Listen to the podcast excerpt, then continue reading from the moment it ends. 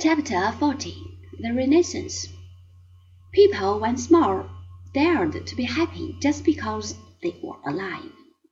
They tried to save the remains of the older and more agreeable civilization of Rome and Greece, and they were so proud of their achievements that they spoke of a renaissance or rebirth of civilization. The Renaissance was not a political or religious movement, it was a state of mind. The men of the Renaissance continued to be the obedient sons of the Mother Church. They were subjects of kings and emperors and dukes and murmured not. But their outlook upon life was changed. They began to wear different clothes, to speak a different language, to live different lives in different houses. They no longer concentrated all their thoughts and their efforts upon the blessed existence that awaited them in heaven. They tried to establish their paradise upon this planet, and, truth to tell, they succeeded in a remarkable degree. I have quite often warned you against the danger that lies in historical dates. People take them too literally. They think of the Middle Ages as a period of darkness and ignorance.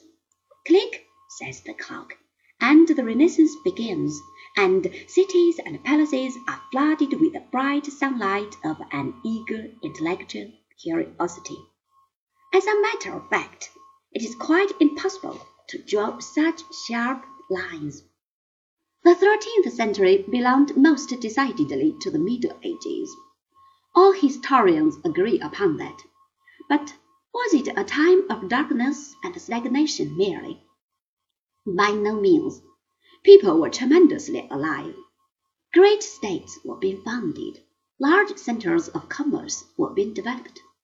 High above the turreted towers of the castle and the peaked roof of the town hall rose the slender spire of the newly built Gothic cathedral.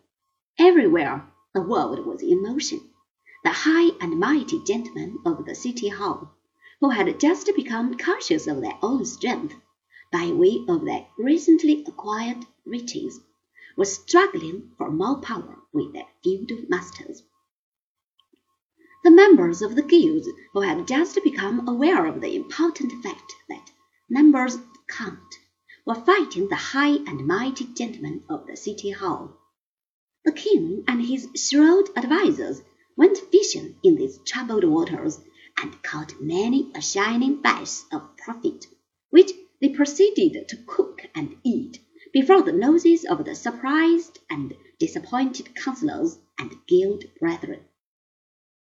To enliven the scenery during the long hours of evening, when the badly lighted streets did not invite further political and economic dispute, the troubadours and minnesingers told their stories and sang their songs of romance and adventure and heroism and loyalty to all fair women. Meanwhile, youth, impatient of the slowness of progress, flocked to the universities and thereby hands a story.